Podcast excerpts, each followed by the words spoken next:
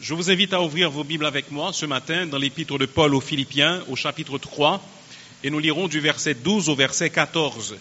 Philippiens chapitre 3 verset 12 à 14. Ce n'est pas que j'ai déjà remporté le prix ou que j'ai déjà atteint la perfection, mais je cours pour tâcher de le saisir, puisque moi aussi j'ai été saisi par Jésus-Christ.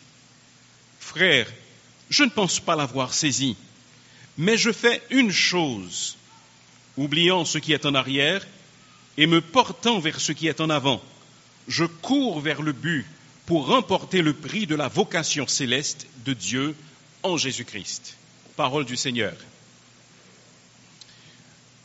Le sport a toujours attisé les passions humaines des sportifs eux-mêmes aux spectateurs, en passant par les journalistes et les entraîneurs, les fans, nous sommes facilement attirés par le sport. Ainsi, même dans l'Antiquité, des événements sportifs de grande envergure avaient lieu.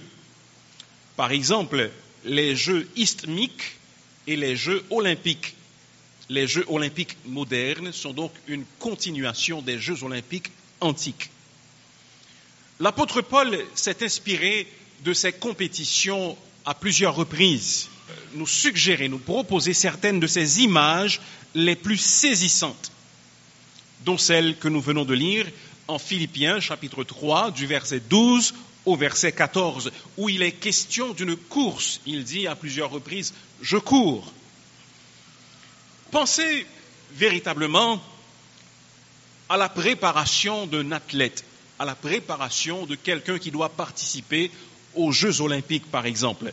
Pensez aux heures innombrables d'entraînement, aux exercices physiques éreintants, à la discipline de fer que l'on doit s'imposer et au mental de gagnant qu'il faut adopter en vue de remporter des médailles.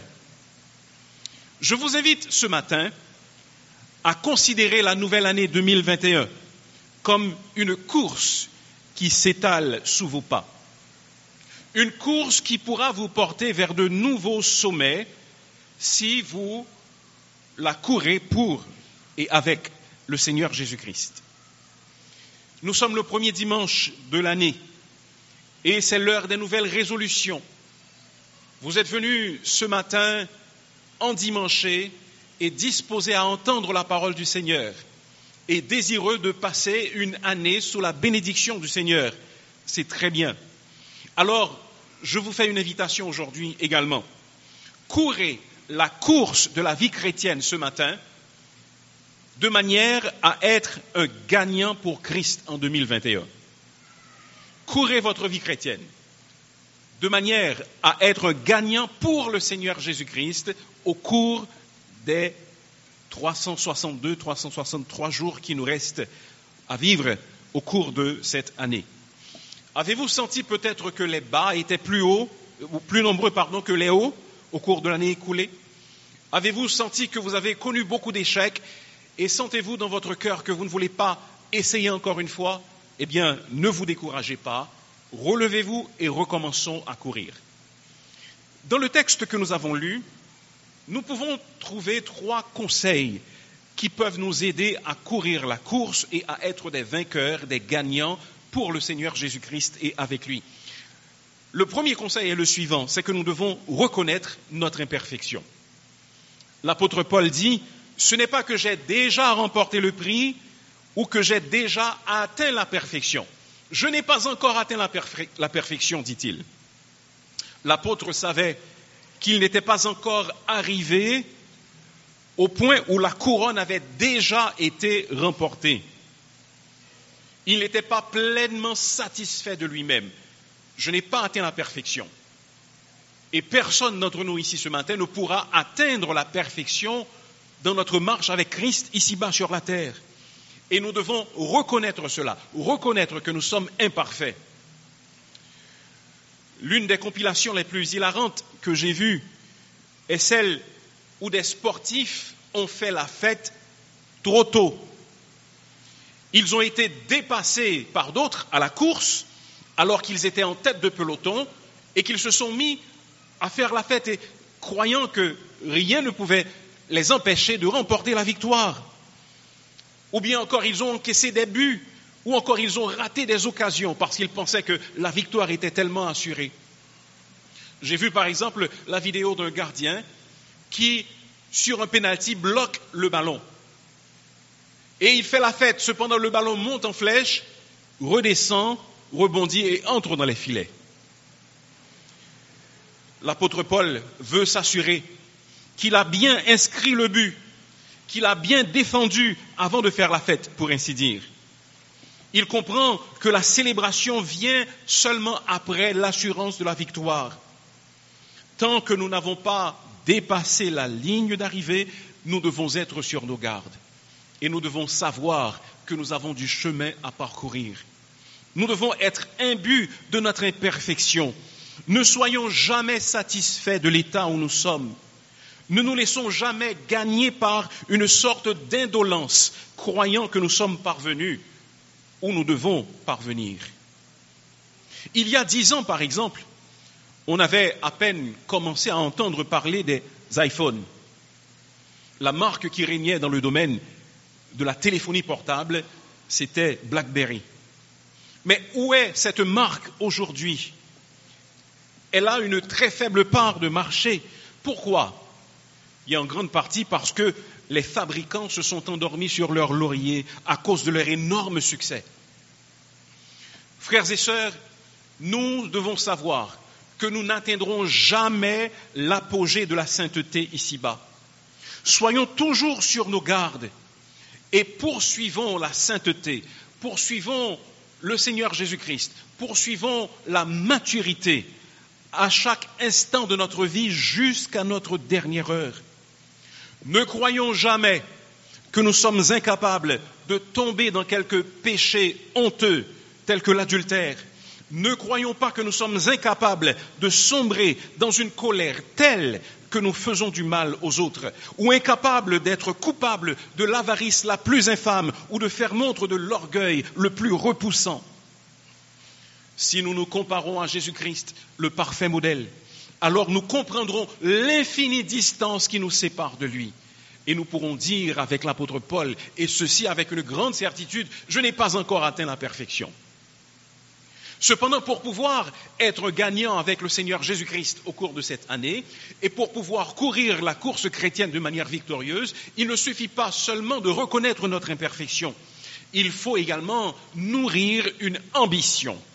L'apôtre Paul dit, c'est vrai, je n'ai pas encore remporté le prix, mais je cours pour tâcher de le saisir.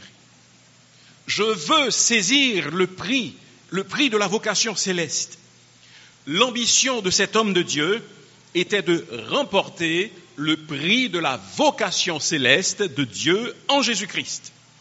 Si nous revenons au contexte des Jeux olympiques et des Jeux isthmiques dont j'ai parlé au début, ces Jeux étaient familiers aux Philippiens. Les athlètes participaient pour gagner. Un seul athlète gagnait, contrairement à la pratique contemporaine d'attribuer une médaille d'or, une médaille d'argent, une médaille de bronze. Un seul gagnait. Et celui qui gagnait, on posait sur sa tête une couronne de feuilles de pin. On pouvait sculpter une statue en son honneur. Et en plus de ces récompenses, les athlètes qui étaient vainqueurs recevaient également des privilèges à leur retour. Ils obtenaient la gloire et l'honneur et ils étaient considérés comme des héros et comme des exemples à suivre, proposés comme des modèles de vertu, d'abnégation. Paul voulait être digne, lui, de recevoir le prix des mains de son Seigneur Jésus-Christ. Le prix qui s'attache à l'appel reçu lorsque nous recevons le salut en Jésus-Christ. C'est ça le prix de la vocation céleste. Lorsque Dieu nous appelle à devenir ses enfants, alors il y a un prix qui est attaché à cet appel que Dieu nous donne à venir à la foi et à mettre notre confiance en Jésus-Christ, son Fils, notre Seigneur. La Bible parle d'au moins trois couronnes. La première couronne dont la Bible parle, c'est la couronne de justice. C'est l'apôtre Paul qui la mentionne en 2 Timothée chapitre 4, verset 7. Il dit que désormais la couronne de justice lui est réservée. Il disait cela, que la couronne de justice lui était réservée, parce qu'il avait dit, j'ai achevé la course. Il était à deux doigts de la mort. Et il savait qu'il avait gardé la foi. C'est pourquoi il avait dit à cette reprise, Désormais, la couronne de justice m'est réservée. La couronne de justice est réservée à ceux qui aspirent au ciel. Paul dit, non seulement à moi, mais à tous ceux qui auront aimé l'avènement du Seigneur Jésus-Christ. Ceux qui aspirent donc au ciel, leur véritable maison. Ceux qui aspirent à voir le Seigneur Jésus-Christ quand il viendra pour eux sur les nuées.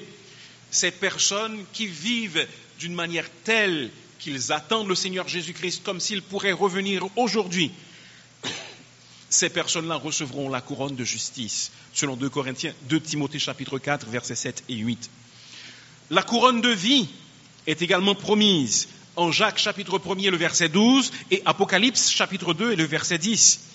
La couronne de vie sera posée sur le front des croyants qui gardent leur amour pour le Seigneur Jésus-Christ en dépit des difficultés en dépit des épreuves, en dépit de la tribulation, et qui triomphent de la persécution, de la tentation, et qui subissent même le martyr, ils recevront ce que la Bible appelle la couronne de vie. La couronne de gloire est également promise. En 1 Pierre chapitre 5 verset 4, cette couronne de gloire est promise aux dirigeants spirituels, aux pasteurs, aux diacres, aux leaders, aux responsables d'église qui auront fait le travail que le Seigneur leur a confié avec la crainte de Dieu et dans le souci de l'excellence. Voilà ce à quoi l'apôtre Paul aspirait. Il voulait obtenir le prix de la vocation céleste. C'était ça son ambition. En Apocalypse chapitre 4 et le verset 10, l'apôtre Jean rapporte une vision qu'il a eue du ciel. Et dans cette vision, il contemple 24 vieillards qui sont devant le trône de Dieu. Ces 24 vieillards représentent les rachetés de tous les temps de l'ancienne alliance, aussi bien que de la nouvelle alliance.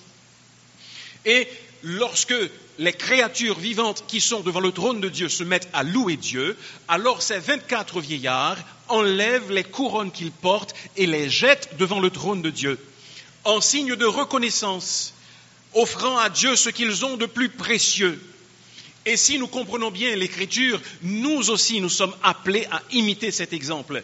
Nous serons un jour dans la présence du Seigneur, nous serons autour du trône. Malheureusement, tous n'auront pas de couronne, mais ceux qui en auront, ils auront cette opportunité indescriptible de prouver leur amour au Seigneur en lui disant, Seigneur, voici ce que j'ai de plus précieux, et ce que j'ai de plus précieux, je le dépose à tes pieds, je te le donne. Frères et sœurs, laissez-moi vous dire, moi je veux être de ce nombre. Je veux être du nombre de ceux qui déposeront leur couronne aux pieds du Seigneur en signe de reconnaissance. Je ne veux pas être quelque part jusqu'au fond, regardant de loin ce qui se fait, mais je veux être là devant le trône et déposant ma couronne aux pieds du Seigneur. Et c'était l'aspiration de l'apôtre Paul, c'était son ambition que de remporter le prix de la vocation céleste. Écoutez, frères et sœurs, les acteurs ont leurs Oscars et leurs Césars. Les artistes chantants ont leurs Grammy, les athlètes ont leur Hall of Fame ou bien leur temple de la renommée. Les savants ont leur prix Nobel de médecine, de physique et de chimie. Les hommes et femmes de lettres ont leur prix Goncourt, leur Renaudot, leur prix Nobel de littérature. Nous, chrétiens, nous avons des couronnes qui nous sont promises. Et ces couronnes ne seront pas attribuées à une personne sur dix mille, mais elles seront attribuées à quiconque a comme ambition de vivre et de poursuivre le prix de la vocation céleste de Dieu en Jésus-Christ et qui agit en conséquence. Beaucoup de chrétiens, malheureusement, ont une devise secrète. Et ils disent, j'ai le ciel et ça me suffit. Les récompenses ne sont pas nécessaires. Mais cette devise secrète, frères et sœurs, vous a été dictée par le diable. S'il peut vous empêcher, il ne peut pas vous empêcher de croire en Jésus-Christ. La prochaine chose qu'il vous empêchera de faire, c'est de vivre avec dévouement pour le Seigneur Jésus-Christ.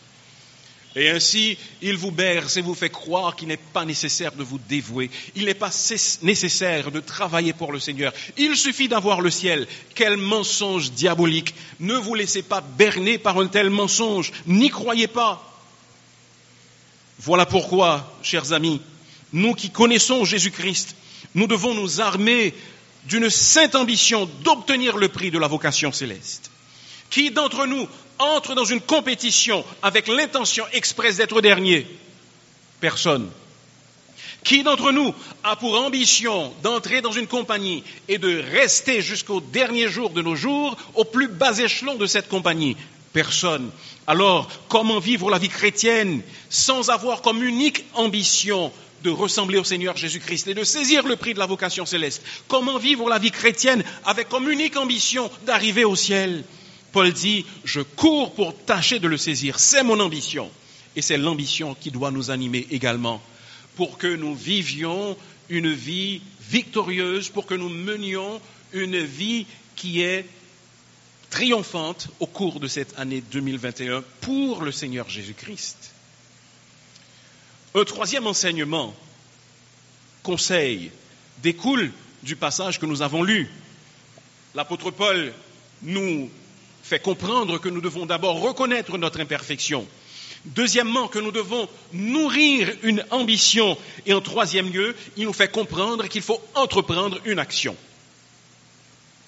Au verset 13 et 14, il dit, je fais une chose et je cours vers le but. Je fais une chose. Il n'est pas en train de dire je fais quelque chose, mais il dit je fais une chose unique. C'est ça le sens du mot qui est utilisé le serviteur de Dieu, reconnaissant son imperfection et nourrissant cette grande ambition, entreprend une action. Quelle est cette action? Il court. Et cette action est caractérisée par deux attitudes. Il dit, oubliant ce qui est en arrière et me portant vers ce qui est en avant. Pour pouvoir courir et obtenir le prix de la vocation céleste, il oublie ce qui est en arrière et se porte vers ce qui est en avant. Il met de côté les victoires et les échecs du passé, il met tout cela en arrière, il oublie ce qui est en arrière. Frères et sœurs, l'apôtre, à ce point dans sa vie, avait entrepris des voyages missionnaires à succès, guéri des milliers de malades, implanté des églises, pris la parole, présenté la parole de Dieu par devant des rois. Si on attribuait des plaques honneur et mérite à Paul, il en aurait plein toute sa maison. Cependant, il ne s'est pas contenté de ses victoires. Il a dit, j'oublie ce qui est en arrière.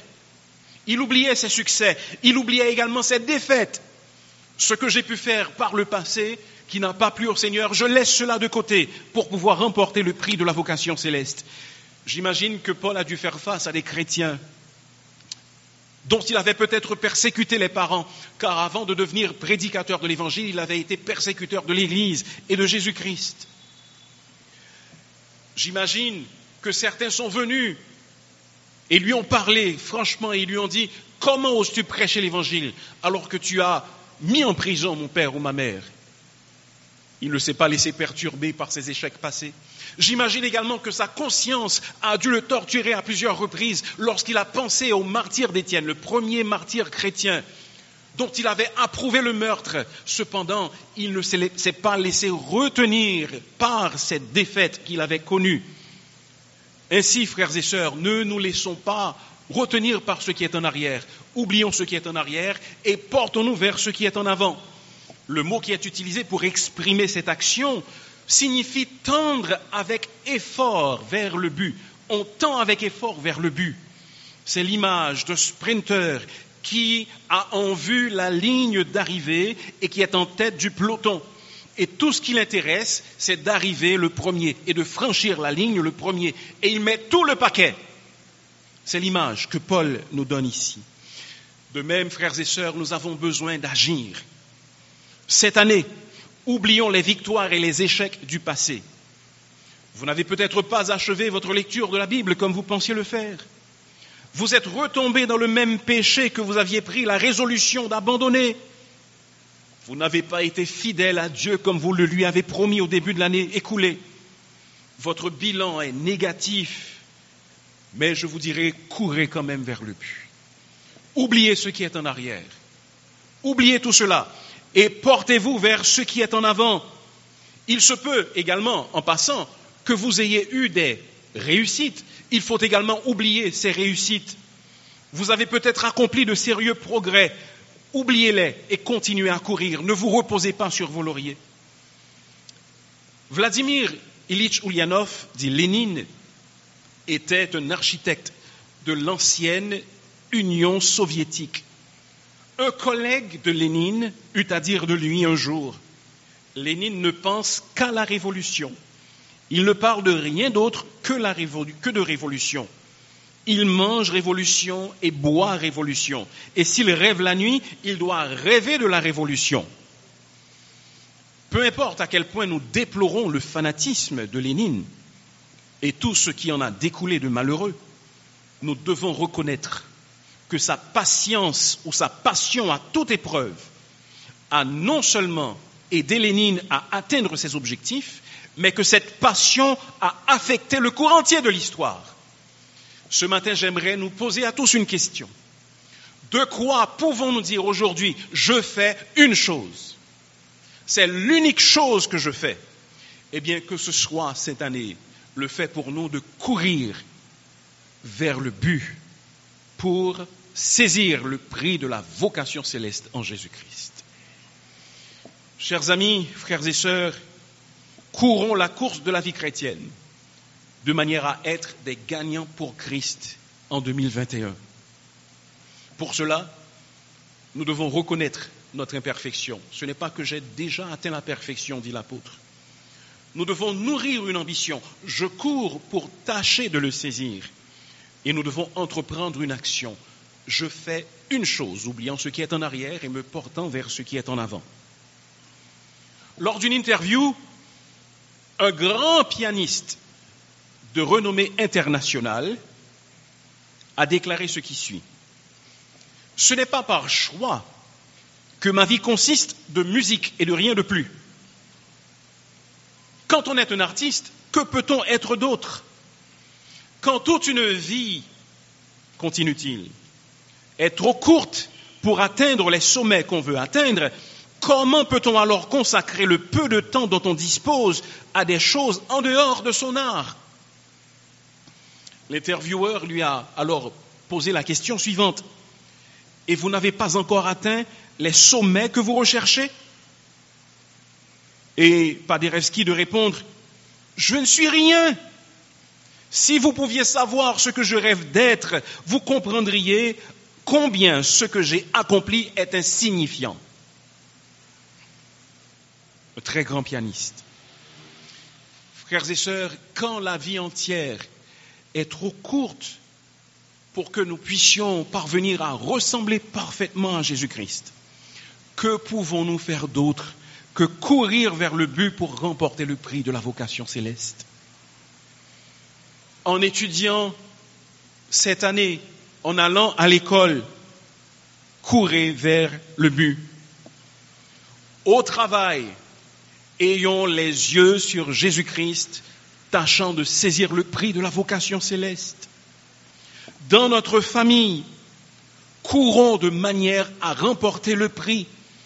Dans nos relations avec les autres, soyons des vainqueurs sur les têtes desquelles le Seigneur Jésus-Christ posera la sainte couronne. Courons pour entendre Jésus nous dire, bien fait, bon et fidèle serviteur. La Bible vous parle, le podcast qui vous est apporté par l'Assemblée Shalom en Haïti.